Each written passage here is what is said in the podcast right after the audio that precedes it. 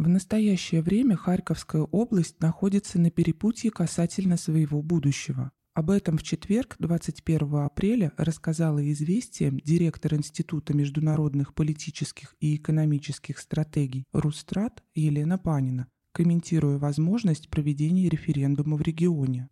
Живое общение с жителями восточных и южных областей показывает, после всего, что им довелось пережить, украинская государственность в нынешнем виде исчерпала лимит своей жизнеспособности. Все это в полной мере относится и к Харьковской области, крупному экономически самодостаточному региону с высокообразованным населением и мощной промышленностью, отметила она.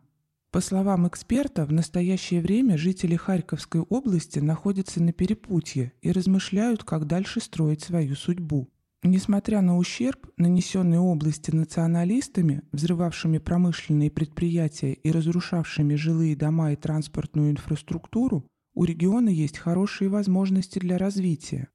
Кроме того, остро встает вопрос о восстановлении экономических и технологических связей с Российской Федерацией, которые могут дать второе дыхание экономике региона, а также с соседями – Донецкой и Луганской народными республиками, указала Панина.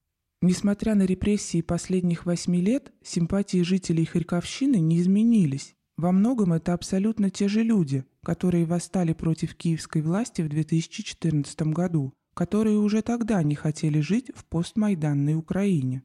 Отсюда и инициативы жителей о проведении референдума о будущем Харьковщины.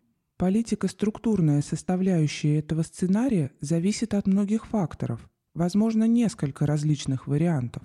Это и образование Народной Республики по образцу ДНР, и какая-то форма ассоциации с республиками Донбасса, Вероятно, возникнут и предложения присоединиться к России или союзному государству, предположила она.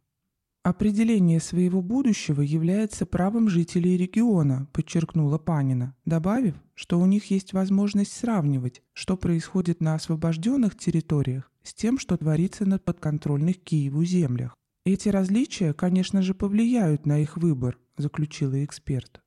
Ранее в этот день глава Временной гражданской администрации Харьковской области Виталий Ганчев рассказал о том, что после стабилизации ситуации в регионе на освобожденных российскими военными территориях может пройти референдум или опрос граждан о политическом будущем области.